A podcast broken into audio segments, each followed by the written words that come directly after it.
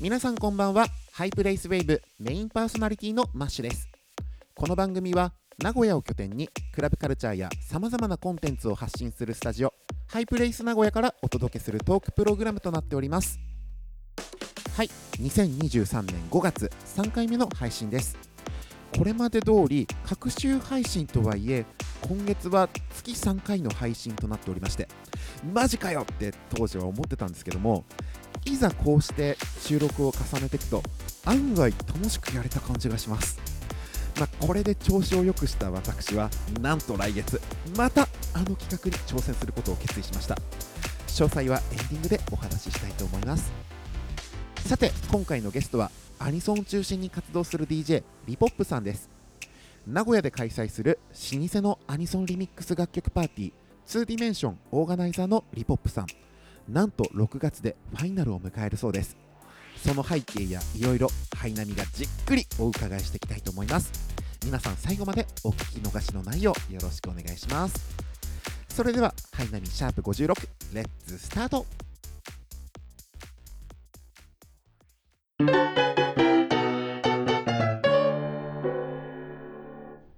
はい。では今回で第56回目となるハイプレイスウェーブ。ここからはゲストの方と一緒におしゃべりしていきます。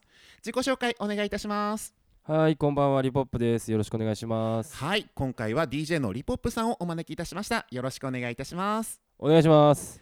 初めてお聞きのリスナーの方に改めてリポップさんのプロフィールご紹介させていただきます。名古屋のリアルスラムと民主政権が生み出した平成世代の産物。DJ スタートとともにイベントオーガナイズをスタート関東関西北陸などで DJ としてゲスト出演し多方面のイベントで活動中。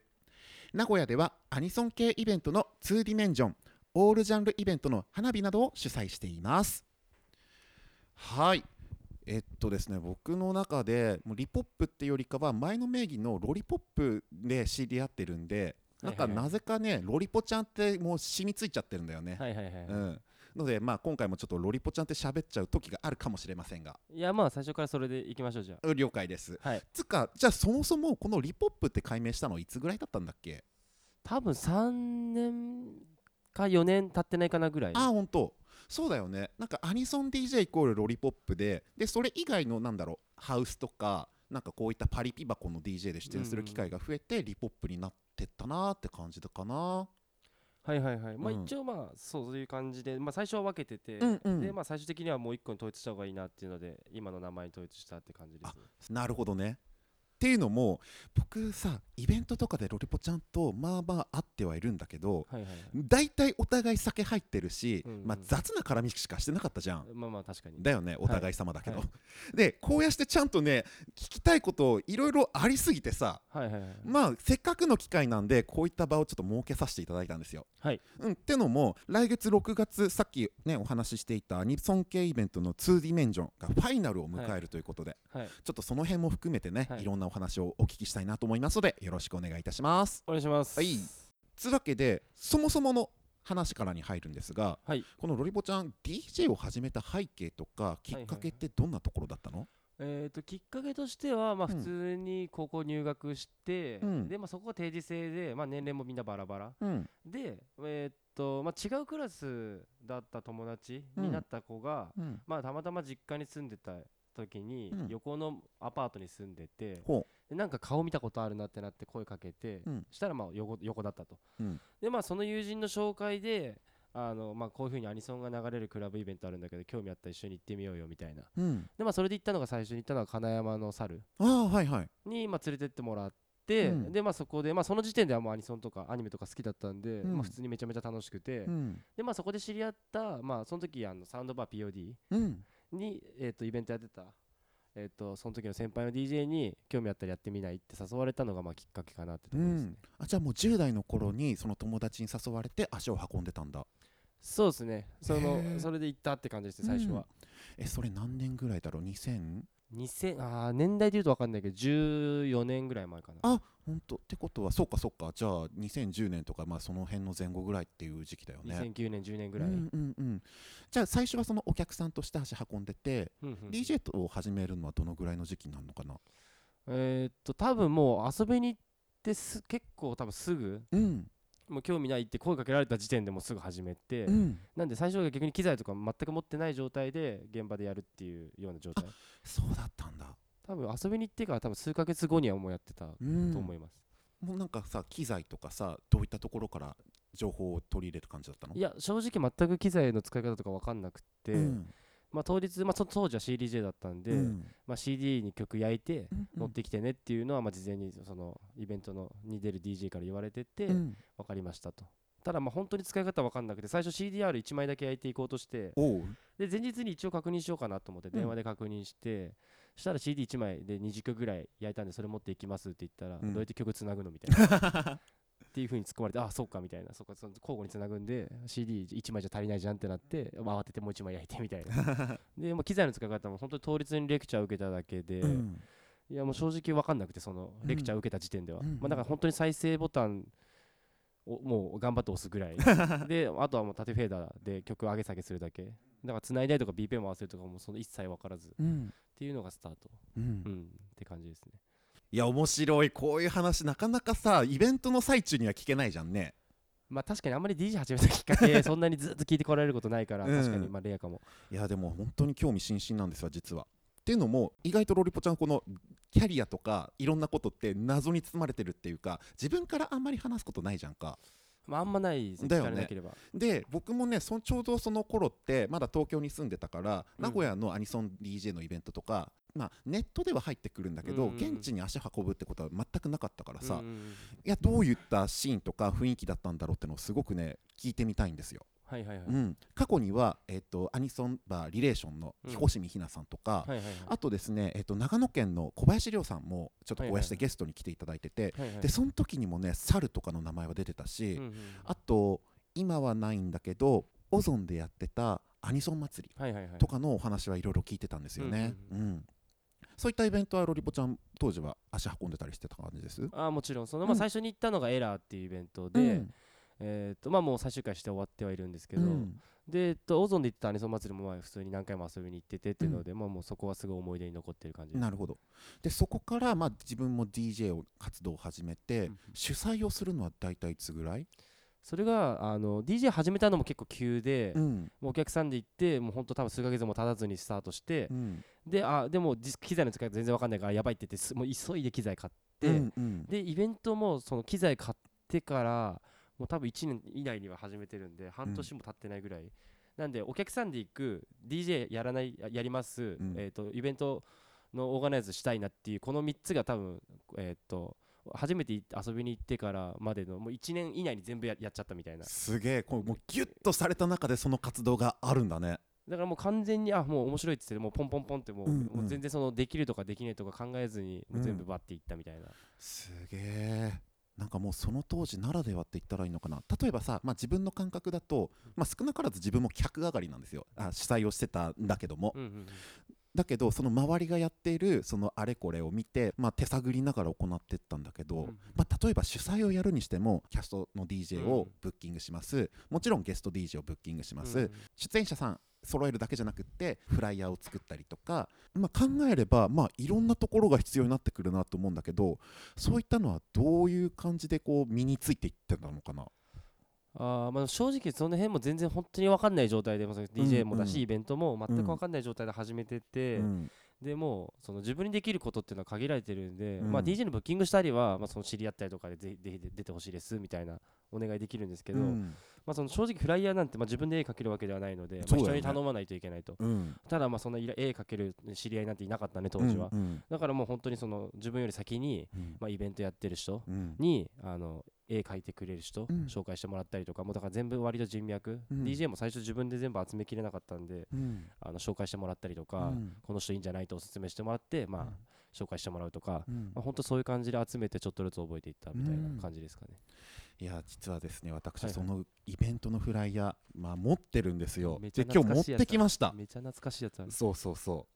はいあの2ディメンション 2D のフライヤーこれ10年前なんですけどめっちゃ懐かしい。2013年めちゃ懐かしいですね。だよね。はい。これすごくない？あのイラストレーションってかこの記載にキアトさんの名前があってああ、その時そう、キアトちゃんにお願いしてて、ね。何回かスタパでも書いてもらってるし、うんうん。はいはいはい。だしこのラーメンメロっていうのがまたさやっぱ時代だよね。あ確かに。うん。でやっぱ覚えてるのよ。その POD でフロア入って曲がった右手のところにあの、うんうん。フードのメロのね店主さんとか、あと暇人さんとかスタッフのがあのフリーなんとかって言っはいてフードを振る舞ってるところとか、あとバーカンのねところでみんながわーってなってるところとか、うんうんいや思い出すと面白いなと思ってね。いやもうそのフフライヤーですらもう俺手元にない。いや面白いな。やっぱ紙媒体で持っていくとこうして時代を感じますよ。いや完全に。いやそれ多分もう実家探しても多分ない。でまた感銘を受けたのが翌年のスターライトパレードですよそうかこれがじゃあ2014年そう2014年でえっと名古屋のですねえー丸見観光ビル8で行われたえーイベントなんですよね。はいはいはい。名古屋で2フロアでパーティーをするって結構珍しくてうんうんうん。まあ、場所であるとしたら当時のオース X ホールとかあとは新栄マーゴかな、うん。でやっぱ、まあ、この辺なのかなと思ってたらあ丸美観光ビル、まあ、僕が普段当時足運んでたドミナとかクラブ J ビーズがある建物であ2フロアでできるんだってのがすごくね発見だったのと、はいはいはい。やっぱこのねバチバチにグリッジ効いてたりあのコラージュが効いたねまあ、ザ・インターネットっていうフライヤーなんですけども、い、はいはいはい。やこれにね衝撃受けたんですよね。うんうんうんうん。これね面白いことにフライヤーデザインあのレイ君って表記なんだけどはい。もう今となってはあの大アーティストの中西レインさんなんですよね、確かに。うん、もうこの夏ユニクロでさ手掛けてるの知ってる、あー見た見た見た見た、うん、いやマジこういった形で彼の名前を目にするようになったかってねちょっと感慨深いんですよね。確かに。でも当時このアニソンリミックスパーティーってなんか名古屋では結構珍しい存在だったんですよね。いやまあでもリミックスうん確かに。まあ未だに数はめちゃめちゃ少ないんで名古屋っていううん。くぐりでいけば。うん。うんまあ、ただスターライトパレードに関してはまあもちろんアニソンのリミックスもかかるけどまあメインはインターネットまだうんネットレーベルとかまあそれに準した関連のジャンルうん。でまあやろうっていうのが趣旨なんでうん。まあただ出てる人も割と今でもおなじみな人からもうねあの卒業しちゃった人とかまあまあでもこの時代ならではですよね、僕僕この時に実はゲストで出演していたキネシステムさん、はいはいはい。うん、キネシステムくんすっごく好きになって、はいはいはい。でその後自分があの主催してる WO のフライヤーも作ってもらったりするんですよね、はいはいはいはい。いやーめっちゃかっこいいのこれ。いやめちゃめちゃいい。でしょ？でさめちゃめちゃいい。2D の今のパーティーのロゴも彼が手掛けてるんですよね。そうですキネシステムデザインです。いやほんとかっこよくてさやっぱリスペクトを感じるの、うんうんうん。いやあんまりねこれ面と向かって言うのすごいちょっと照れくさいんだけど、はいはいはい。僕すっごくねロリポちゃんが手掛けてるパーティーに影響を受けてるしはいはいはい。すごくね憧れがあって。ありがとうございます。うんやべえなんかやっぱこうやって面と向かってると照れくせえな。え じゃあやっぱりあのオンラインリモートの方が良かったいやいやいややいや。まあでもほらせっかくなんでねこうやって対面でおしゃべりするのもいいじゃないですか。確かに。ね。どうですか？キャスティングとかなんかこういった音楽流れたらいいなっていうのは結構意識してお声掛けしたりするしてたんですか？もちろんその、まあ、ゲス特にゲストに関しては、うん。その名古屋で、まあ、見れたら面白いよねとうん。いうのがまず大前提であって、うん。まあ、例えばその今その2014年のスターライトパレードで言えば、まあ、今だとやっぱすごい売れてるし人気もあるし、まあ、まあ当時から人気なんだけど、まあ、鳥枝ちゃんとか、うん。やっぱそのえっと地方の露出がまだ少なかった、うんうん。なんで、えっとこのタイミングで呼んで、うん。まあ、その見てもらうっていうのはすごいいいことだなっていうので、まあ、うん。呼んでたし、うんまあ、画商さんに関しては、まあ、ずっとマルチネでねあの、まあ、ちょこちょこリリースしてて、うん。で初めて会ったのもマーゴでたまたま会ったみたいな。で会ったのも、うん。あの多分誰かのイベントに遊びに行ってって、うん。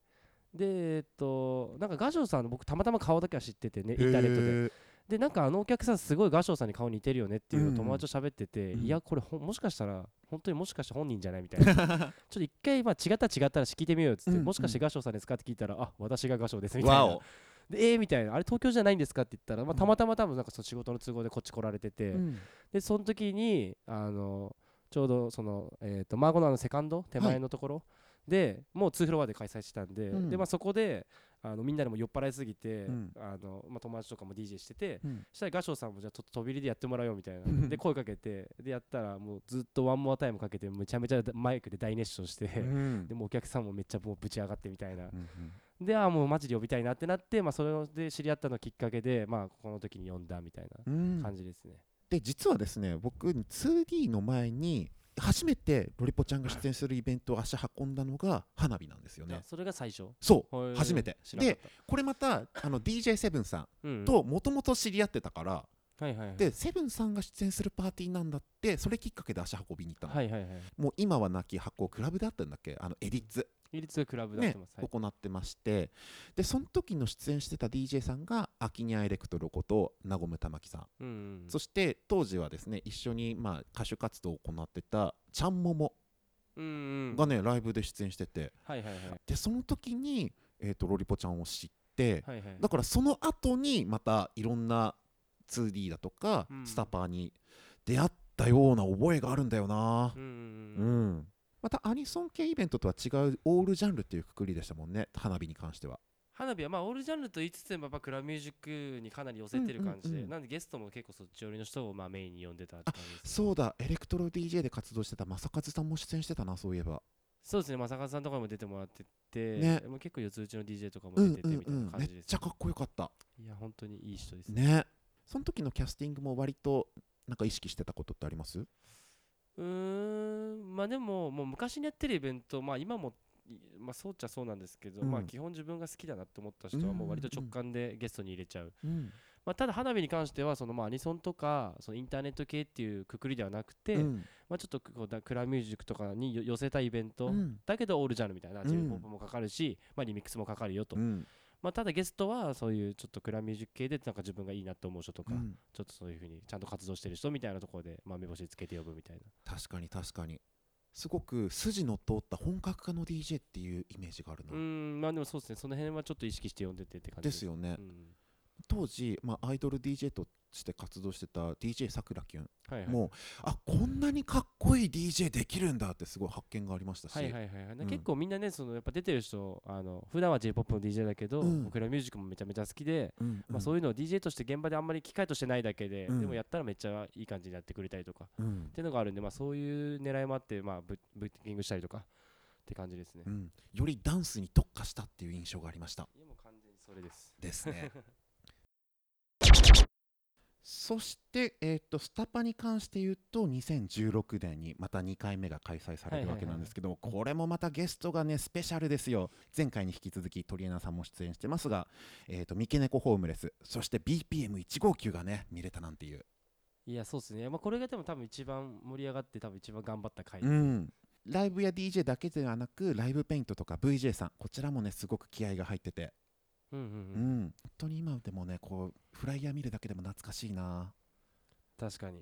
いや、まあ、これ、もう俺、紙持ってないですから、ね。この当時からすごくインターネットっていう方面で活発に活動してたからやっぱりはいはい。今でも、あの都内のとか全国的にもあの名古屋の DJ といえばロリポちゃんだよねとかそういった声結構聞くんですよ。ちょっと俺、本人に届いてないかも。しれない。実はね過去に出演してくださったゲストの何名か。例えば、えー、と拓也ザブリンガーさん。ああ、はいはいはい。今では秋葉原エンタスの代表を務めてる拓也さんなんですけども、はいはいはい。もう名古屋ってどんなイメージありますかって聞いたらああ前にねあの 2D かな、うんでロリポップくんに呼んでもらったことあるんだよねって、はいはいはい。覚えてくださってる、はいはいはいはい。うん、あれ当時何年前になんだかねいやもうちょっとね長くやってると、うん。どのゲストが何年前に出たかって 正直パッと答えれないんですよ、ね、まあまあでも過去にそういったことが、ね、まあでも多分5年か6年ぐらいは経ってると思います、うんうんうん。だしその他にも大ヒットを飛ばしてますあの J−POPDJDJ カズさんはいはいはい、うん。えっと、こちら2014年にあのフジテレビ人気アニメ枠10周年を記念した「ノイタミナイト」っていうのがあったんだよね。うん懐。かしい、うん、でその時の DJ ツアー名古屋編に、まあ、ロリポちゃんも出演してて、はいはいはいでこの時のラインナップすごいんですよ。あの POD によあのアットホームな空間の。DJ カズさんとサオリリスさんと。懐かしいな。でモグラで VJ してたキツネさんもね出演してたんですよね。いました、はいはい。いやこれすごくない？いや結構メンツ謎ですね、うん。謎にカオス。そうその他にもですねあの 2D に関しては過去の歴代フライヤーデザインは GKD こと後藤提督さんがね、はい。手掛けてらっしゃって。いあそうですそうです。やこれも本当にどんなきっかけで？えーっと多分 2D 多分イラストレーターさん、うん。まあ、途中はもうずっと GK リさんに頼んでるんで、うん。まあ、何人か変わってて、うんでも多うん。分ピクシブ経由、うん。ピクシブで自分で好みの絵を見つけて、うん。でまあ最初に普通にもうメッセージで、うん。えー、と交渉してでで一回書いてもらったのがきっかけでもそこからずっと書いてもらってるおーだから付き合いでももう10年ぐらい経ってるすごっ。感じですね。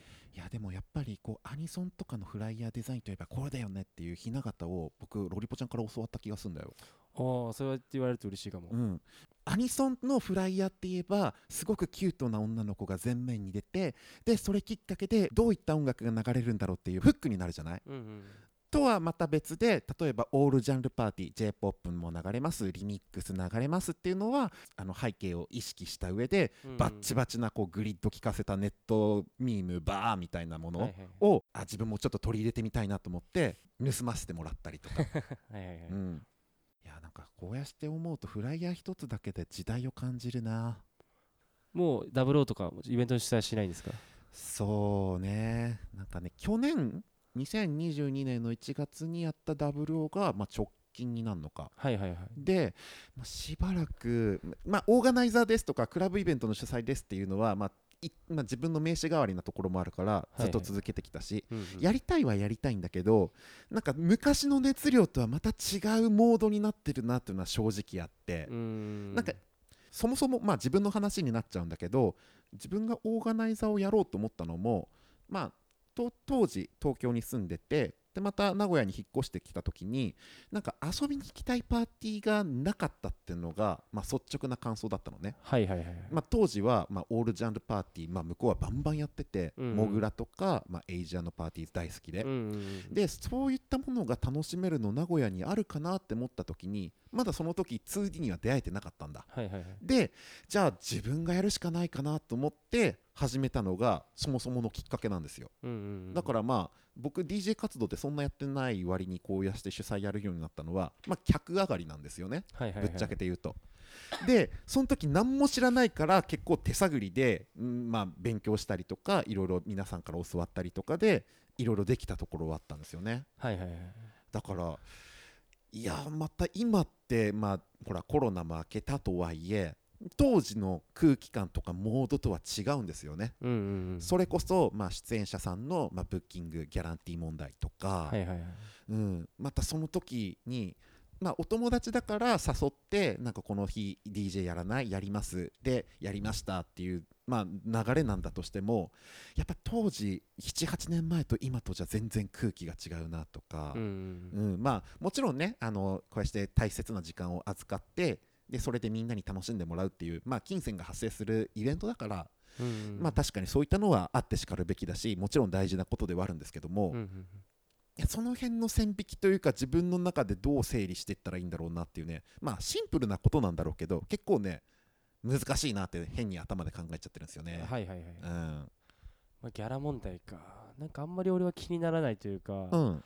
まあ自分がオファーするときはうん。もう自分のそう信念というかうん。まああとまあそのイベントによって条件って変わると思うんですよ。まあうん。入場料とか曜日も違えばそうね。まあ制作費っていうの変わってくるからうん。まあその一人に対して支払える金額っていうのは変わってくる。うん。しまあマイナスのパターンだってあるじゃないですかうん。そもそも。うん。まあ、だからやっぱり最初に事前に相手にそのこういう条件ですっていうのをしっかり伝えられるかどうか,、うん。ギャランティーはこういう条件じゃないと出ないとか、うん。とかまあ、えー、と全員に払いたい気持ちがあるんだったらもう本当に低い低い金額なんだけど全員に対して払う意思があるみたいな、うん。っていうポーズが相手に伝わるかどうか。うんなんかその辺がなんかあるのかないのかでもそのギャラがねえとかうん。あるとかって問題は多分だいぶ違うと思う、そうね。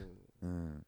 例えば結婚式の二次会で DJ してよって言って頼まれてんギャラ要求する DJ 多分いないと思うんですよね、ああはいはいはい。だからそういうことだと思うんですよね、うん。例えばまあ結婚10周年パーティーに仲いい DJ 呼びたいと、うん。でお客さんには入場料払ってもらうと。うん。だからせその制作費的には多分そのイベントの、まあ、か会場費だけ払って、まあ、うん。プラスかもしれないじゃないですか、うん。でも多分その内容であの仲いいからってブッキングされた DJ があでも結婚10周年記念パーティー出てって言ってギャラちょうだいって多分言わない、うん。まあ、だからそのってなるとでも逆に言えばまあ払った方がいい可能性もあるから、うんまあその基本的な誘う側がちゃんと条条件をまあうんちゃんと提示してやるみたいな、なんかまあそこの筋だけ通ってれば確かにギそうだよねャラの有無。は重要じゃないのかなと。うんまたオーガナイザーさんと演者さんとの関係づくりとかそもそもの前提とかもあった上で、やっぱりお互いそうやってクリアにすることだよね。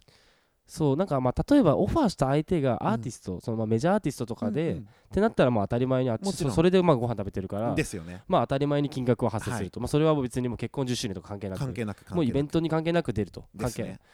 まあでもローカルに関して言えば、まあ、そこはもう人間関係なんで、うん。ちゃんと筋通ってて、うん。ちゃんと話ちゃんとその条件を言えてるかどうかとかそね。そのあたりクリアできてればいいのかなと、うん。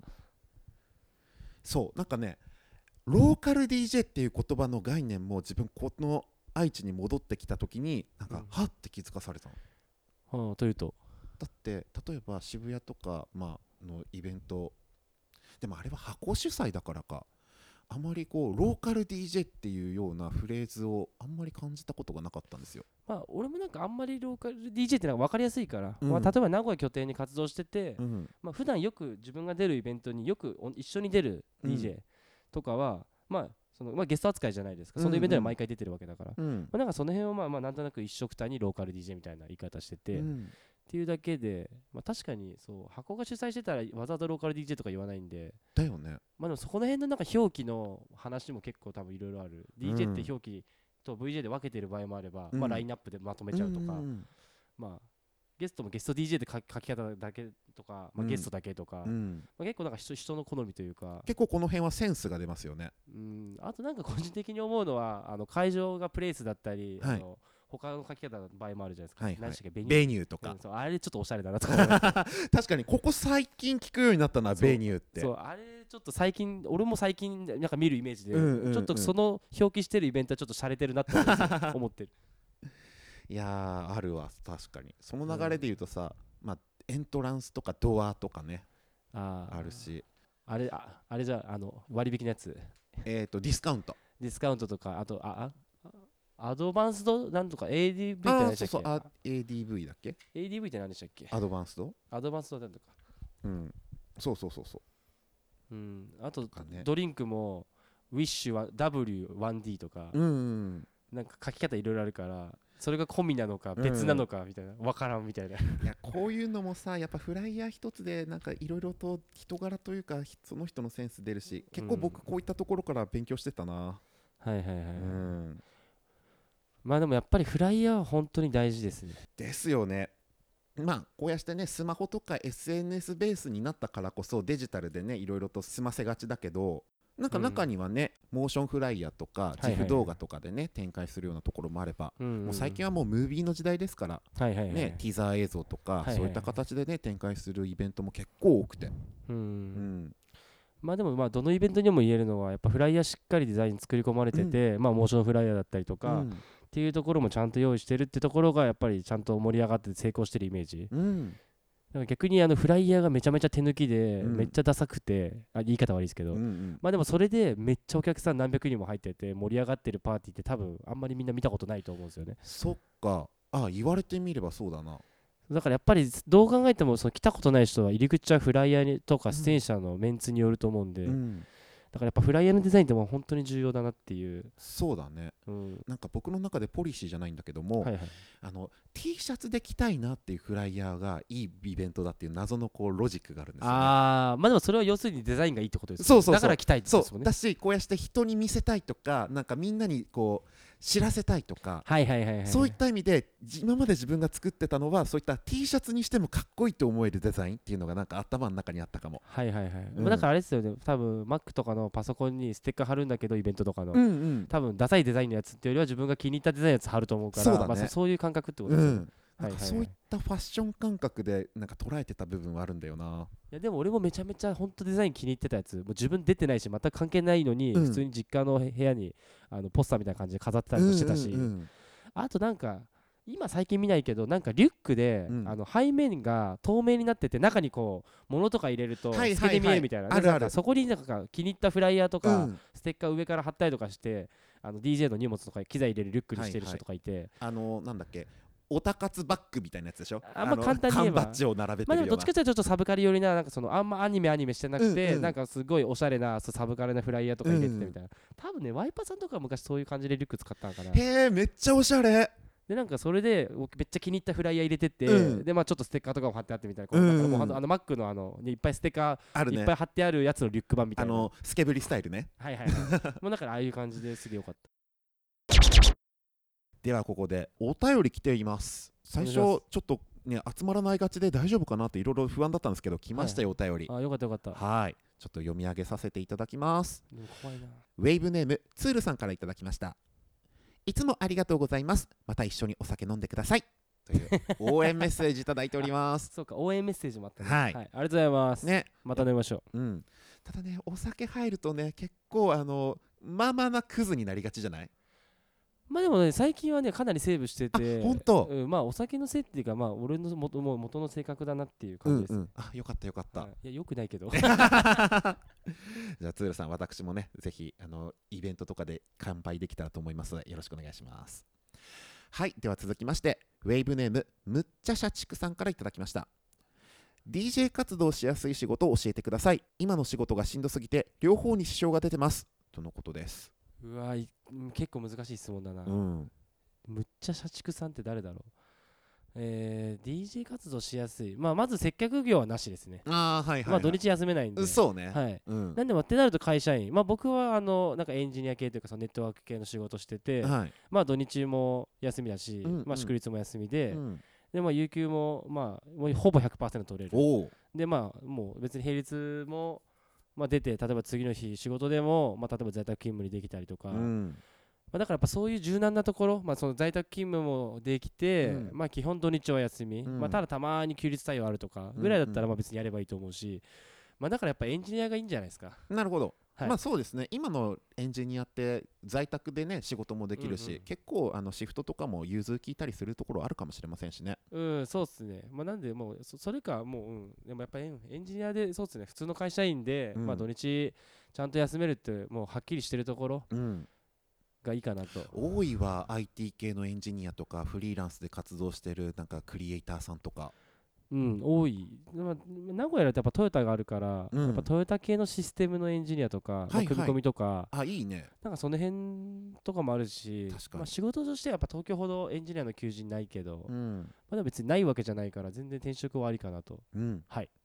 はい。むっちゃ社畜さんちょっと参考にいただけたらと思います。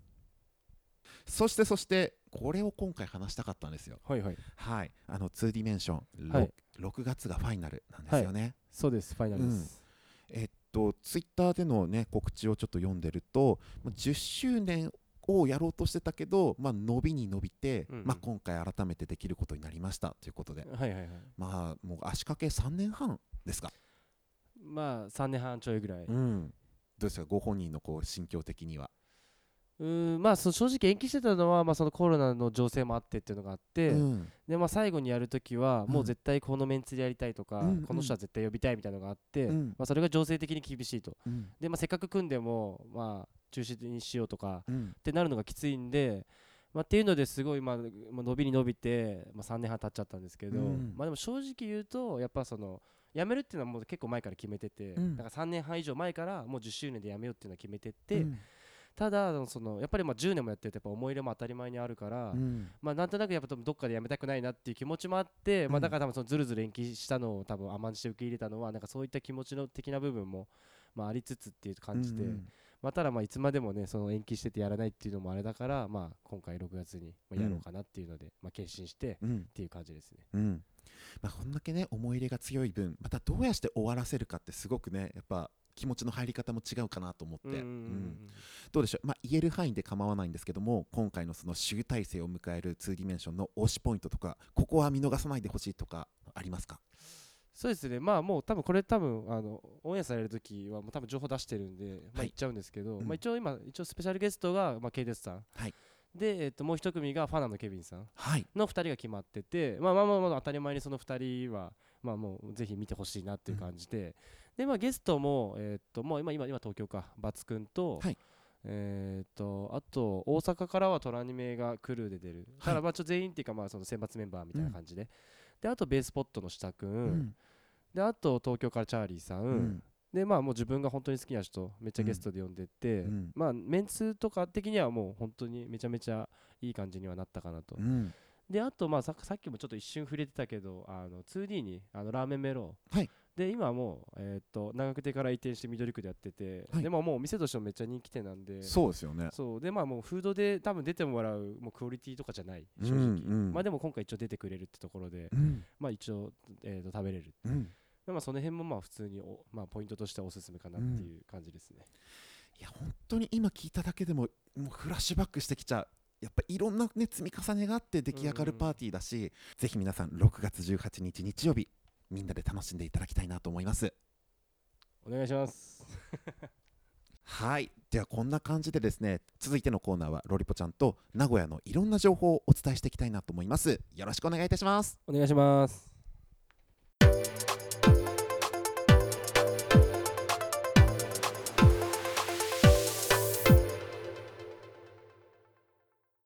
続いては名古屋の魅力をもっと届けたいという思いからゲストと一緒にコアな名古屋情報を紹介するコーナーハイプレイスナビゲーションです。えっと愛知県出身のロリポちゃんだからこそなんかお伝えできる耳寄り情報教えていただけますか？はい。正直全然考えてなかったんですけど。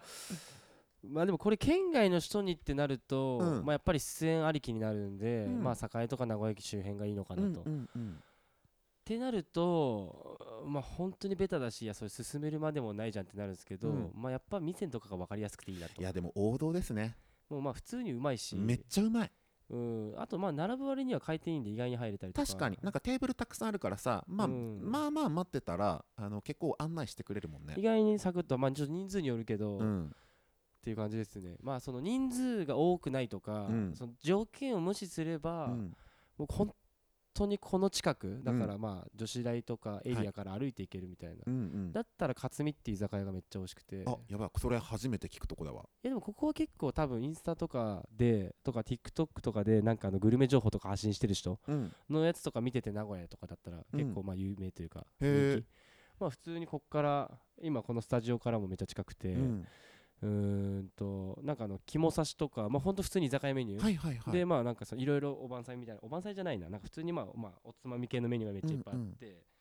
でまあもう普通に全部美味しいしうん。まああと値段もめっちゃ安くて。うん。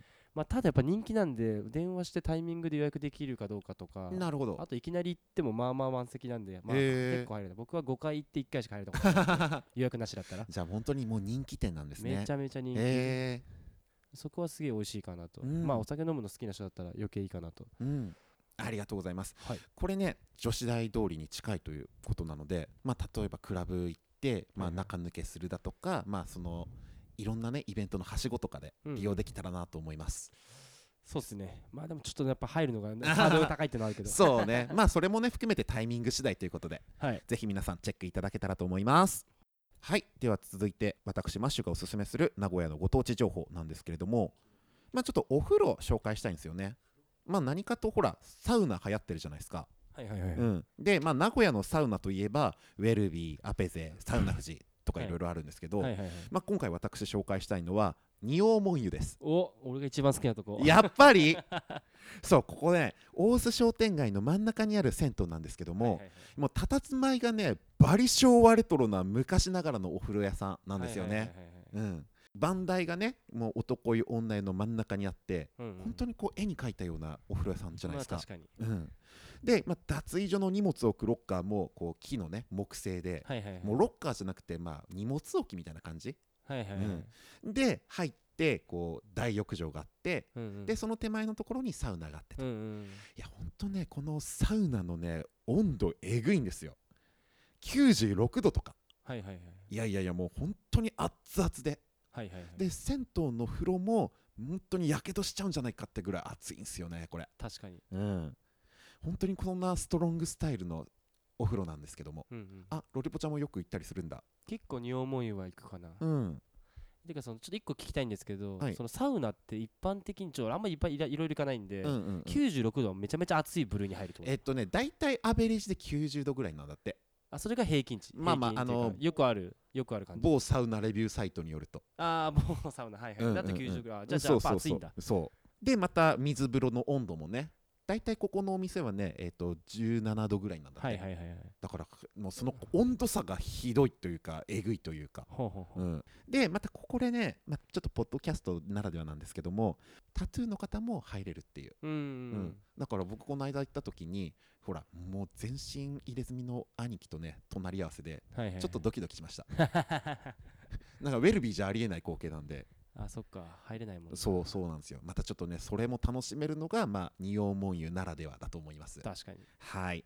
こちらですね。名古屋市中区大須にあります仁王門湯、えー13時から22時までの営業時間となっております。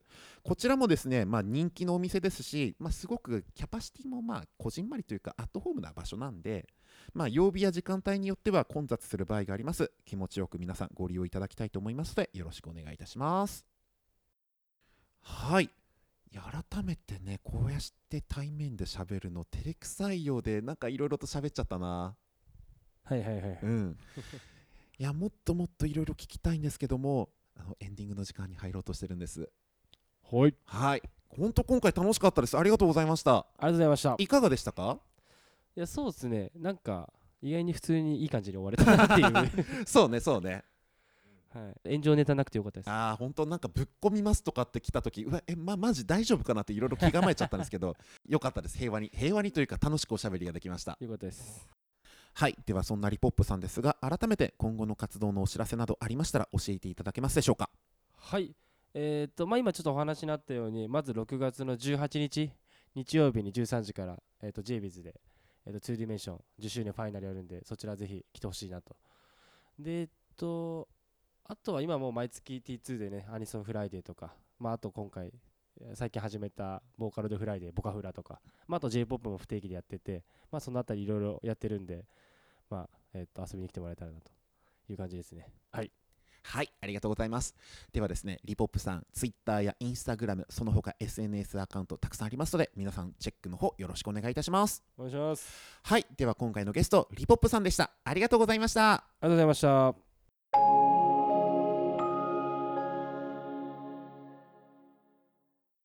ハイプレイスウェーブエンディングのお時間です。ロリポちゃん改めリポップさんの DJ に対する思いや主催で大切にしていること。ここでしか聞けないことが伺えたような気がします。自分がいいなと感じ取れるセンサーそして楽しいと思えることを届けようとする姿勢。14年のキャリアから見え隠れする熱い情熱が伝わってきました。今回も楽しかったです。ではここで6月のハイプレイスウェーブに関するお知らせです。